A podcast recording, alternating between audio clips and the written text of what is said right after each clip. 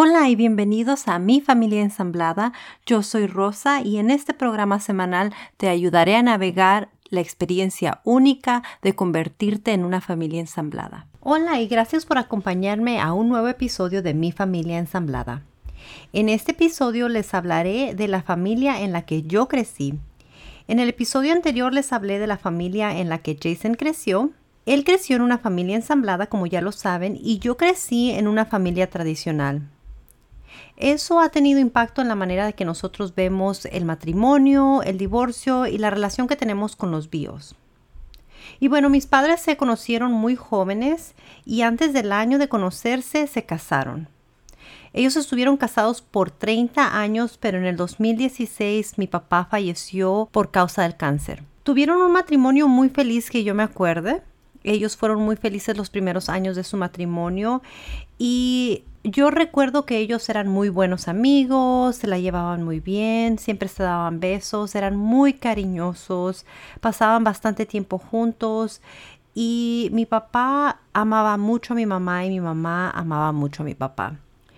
Pero en mi adolescencia los conflictos comenzaron entre ellos y para ser sincera, muchas de las veces yo deseaba que se divorciaran. Los conflictos continuaron y no entendía yo por qué ellos no tomaban la decisión de divorciarse.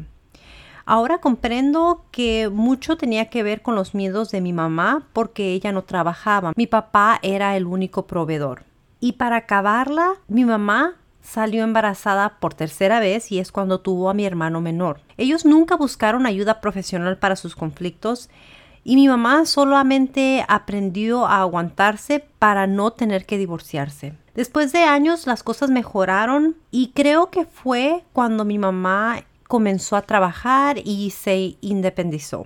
La razón por la que yo pienso que las cosas mejoraron entre ellos es porque mi mamá aprendió, como dije, a aguantarse y también porque cada quien hacía lo que quería y no tenía que darle cuentas al otro cosa que para mí no es algo que yo quisiera hacer, pero eso funcionó para ellos por muchos años.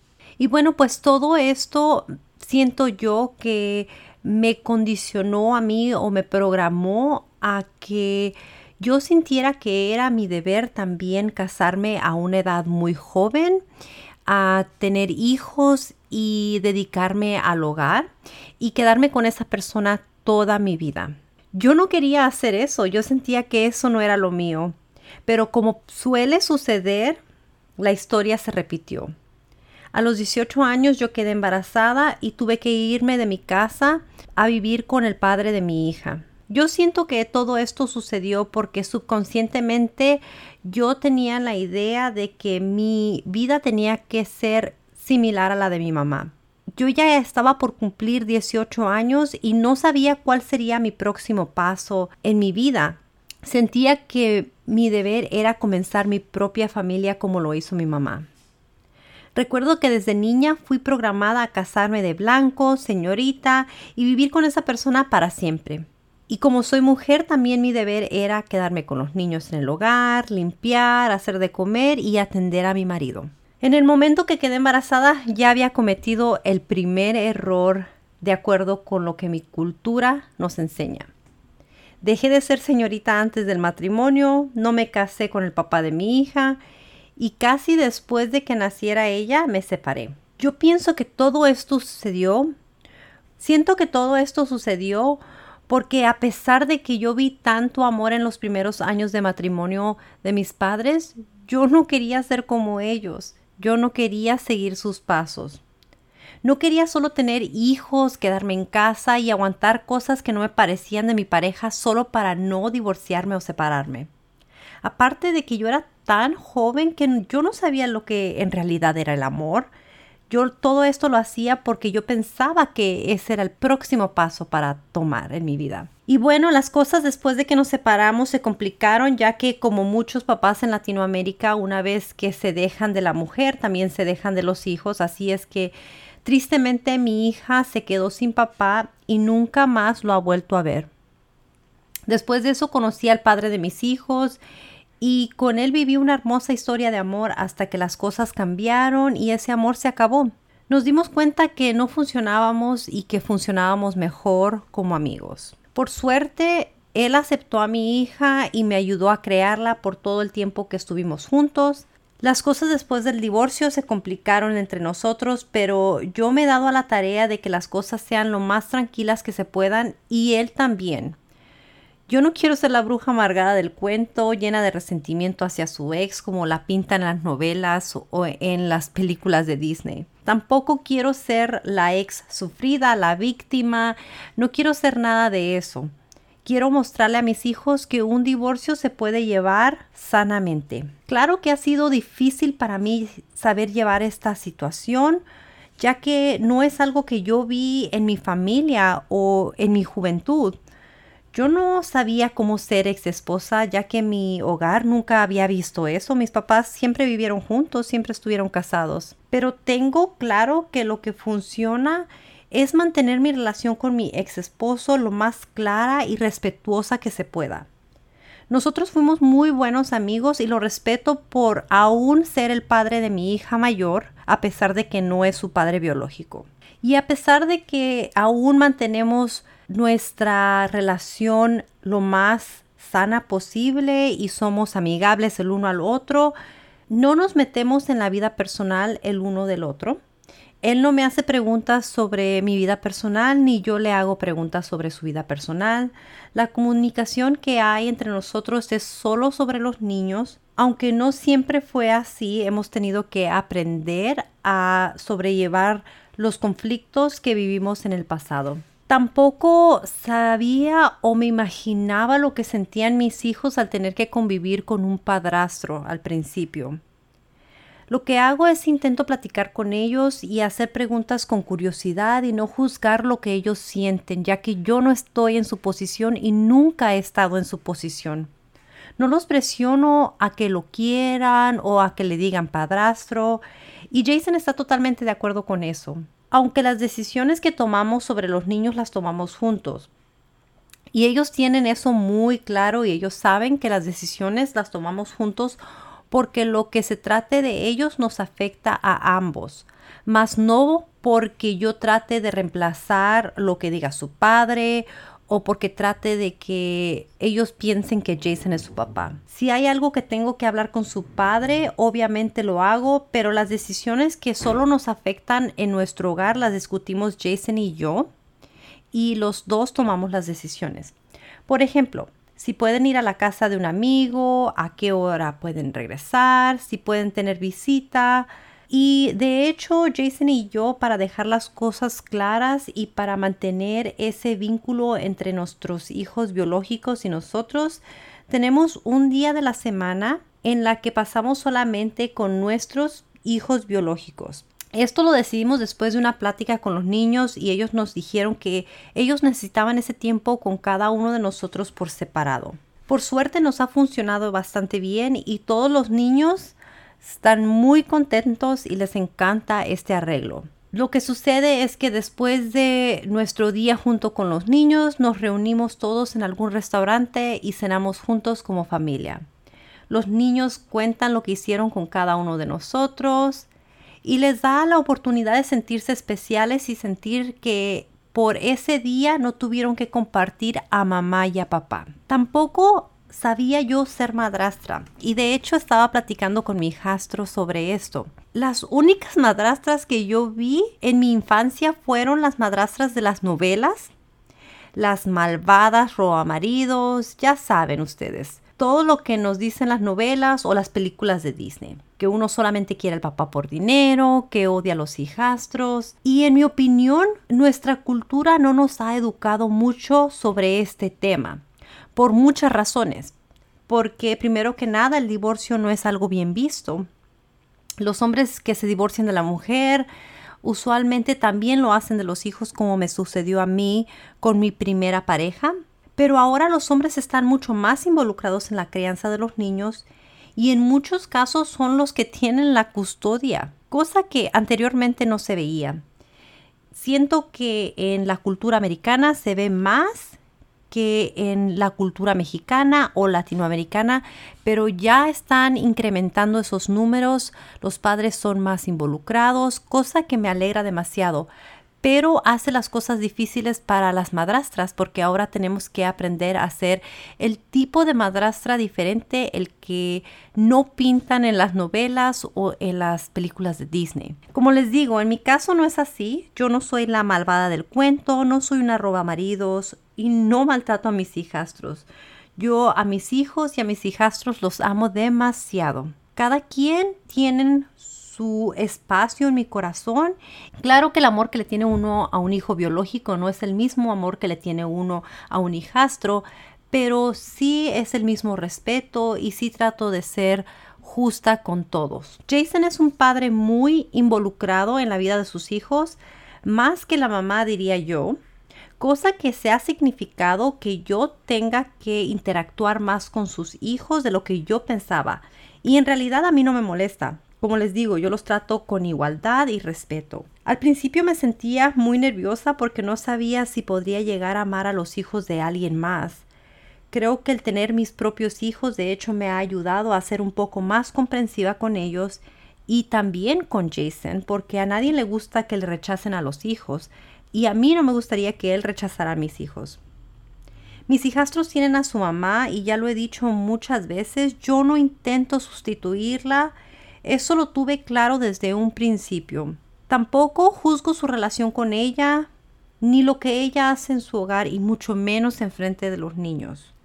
Me enfoco en lo que yo hago en mi hogar y creo que lo que me ha ayudado a mí es ser yo misma, darles la oportunidad a ellos de que me conozcan y yo conocerlos a ellos. No tengo que ser su madre para amarlos y yo sé que puedo formar una bonita relación con ellos. Sé que no todas sentimos eso y está totalmente bien. Este tema lo tocaremos en un episodio futuro donde les daré consejos de qué hacer cuando uno no soporta los hijastros porque es algo totalmente normal. De hecho, es normal para las mamás biológicas a veces no aguantar ni a los propios hijos. Es algo que pasa frecuentemente. Y encontré un episodio sobre esto en el podcast de Melissa Brown el podcast que se llama Blended Family Podcast, que me gustaría traducir para traérselos a ustedes y compartirlo con ustedes. Así es que no se lo vayan a perder. Ahora, tampoco sabía cómo llevarme con una ex mi mamá nunca tuvo que lidiar con ex, mi papá tampoco tuvo que lidiar con un ex, ellos estuvieron casados siempre el uno con el otro. Y esta situación sí ha sido bastante difícil para mí, eh, es algo que no sabía cómo sobrellevar y aún estoy trabajando en eso. En mi mente, ella y yo tendríamos muchas cosas en común, ya que tenemos a Jason en común. Me imaginaba que ella y yo íbamos a ser muy similares. Yo pensé que por el hecho de que yo cuido y trato bien a sus hijos me ganaría el respeto de ella. Pero las cosas no son así. Nosotros no tenemos nada en común. Yo no soy nada como ella. De hecho, ni siquiera físicamente nos parecemos. Me he dado cuenta que no es algo que yo esté haciendo mal el que ella no me respete es cosa de ella, es algo que yo no puedo controlar, como lo he dicho anteriormente. Y en este momento me he dado un espacio para ya no intentar tener una relación con ella, mantenerme más alejada y al margen de lo que es ella. Y es muy triste ver que muchas pasamos por esta situación. Tengo varias teorías sobre esto y en unas cuantas semanas tendré una invitada muy especial que me acompañará a hablar un poco más sobre esto y su teoría sobre por qué es que sucede esto que la ex y la actual mujer no se pueden llevar bien. Como les dije, tengo bastantes teorías sobre esto que me gustaría compartir con ustedes. También otra cosa que me he dado cuenta es de que no sabía o no sé cómo debe ser mi relación con la familia de mi ex ya que estuvimos muchos años casados y desarrollé relaciones muy cercanas con su familia. De hecho, eh, sus hermanos eran como mis hermanos y mi invitada especial también hablará un poco más de esto, ya que ella lleva una muy buena relación con la familia de su ex y me gustaría escuchar un poco su punto de vista sobre esto. En mi caso, pues yo llevo muy buena relación con la familia de mi ex, pero estamos distanciados después del divorcio. No voy a sus casas, ni mucho menos, pero cuando me los encuentro en la tienda, los saludo con mucho amor, mucho cariño. Eh, mis hijos hablan de ellos y me dicen un poco de las cosas que están pasando en sus vidas. Me da mucho gusto saber cuando están bien. Así es que los recuerdo con mucho cariño. Hay una persona a la que sí frecuento y esa es mi gran amiga Raquel. Ella es como una hermana para mí. Yo estuve en dos de sus partos y hasta corté el cordón umbilical de su bebé. Esas son cosas que no se borrarán jamás y yo aprecio demasiado, la quiero mucho, te quiero mucho Raquel y Jason nunca me niega el que yo la frecuente o que nos veamos, pero algo que sí pusimos en claro Raquel y yo cuando me divorcié de Sergio, de mi ex, fue que no hablaríamos de él, desde un principio eso fue parte de nuestro acuerdo como amigas. Yo nunca voy a hablar mal de él ante su familia porque no quiero incomodarlos, no quiero que tengan que escoger entre el uno o el otro y creo que eso ha funcionado para mí. Otra cosa que yo no sabía por el hecho de que yo crecí en una familia tradicional era cómo funcionaban las familias ensambladas. De hecho, jamás había escuchado ese término hasta que busqué recursos para madrastras y encontré qué es lo que era una familia ensamblada. Ahora comprendo que cada familia ensamblada es diferente y que no hay reglas específicas para convertirte en una familia ensamblada o ser una familia ensamblada feliz. Y bueno, hay muchos factores que afectan a una familia ensamblada, cosas que jamás imaginarías y más cuando creciste en una familia tradicional. Yo jamás me hubiera imaginado estar en una familia ensamblada y vivir las cosas que estoy viviendo. Así que todo esto es algo completamente nuevo para mí. Las cosas que han funcionado para mi familia ha sido porque he recibido consejos de personas que han estado en mi situación, He escuchado podcasts como el que estoy haciendo yo, pero en inglés. Así es que me siento muy afortunada y es por eso que este proyecto es muy importante para mí, porque quiero ser esa base de ayuda para las familias que están pasando por situaciones similares a la mía. Ahora siento que todo mi pasado y la familia en la que yo crecí también impactó mi manera de ver el matrimonio. ¿Cuál es mi opinión sobre el matrimonio ahora? ¿Y por qué? Bueno, no me molestaría volverme a casar, pero mi postura sobre el matrimonio es muy diferente ahora. Siento que la sociedad tiene una manera de convencernos de que ese es el próximo paso después de enamorarte y que si no estás casada no eres una mujer completa o no estás tomando las cosas en serio. Yo siento que no necesito estar casada para sentir que yo soy alguien en la vida de Jason o que Jason es alguien en mi vida. Nuestro compromiso a esta familia es muy claro por nuestras acciones y no por lo que dicta un papel. Aunque tengo que confesarles que me tomó mucho tiempo llegar a esta conclusión. Hubieron muchas lágrimas y emociones antes de darme cuenta y analizar por qué sentía la obligación de tenerme que casar con Jason inmediatamente y me di cuenta que tenía que ver con la manera que yo había crecido y por lo que mi cultura nos decía, porque en realidad eso no es lo que yo quiero. En el momento que yo me case será porque yo quiero tener una ceremonia para celebrar nuestro amor. Y sí, me casaré de blanco aunque ya tengo hijos y no soy señorita y no sea bien visto por la sociedad, porque así es lo que yo quiero. Así que no tengo nada en contra del matrimonio, pero mis razones de casarme serán mucho más diferentes esta vez. Y bueno, ahora que me conocen un poco más, que nos conocen a todos un poco más, me enfocaré más en traerles contenido de ayuda para sus familias. Creo que aunque no tengas una familia ensamblada, muchos de los siguientes episodios te serán de gran ayuda, ya que tocaré temas de adolescencia, de niños, de crianza, etc. Estoy muy emocionada de traerles la próxima fase de mi familia ensamblada ya estoy trabajando en varios proyectos que estoy convencida les encantarán. Pero no se preocupen, en cada episodio les compartiré un poco de cómo van las cosas en nuestro hogar y les daré ejemplos de cómo los recursos que les daré nos han ayudado a nosotros.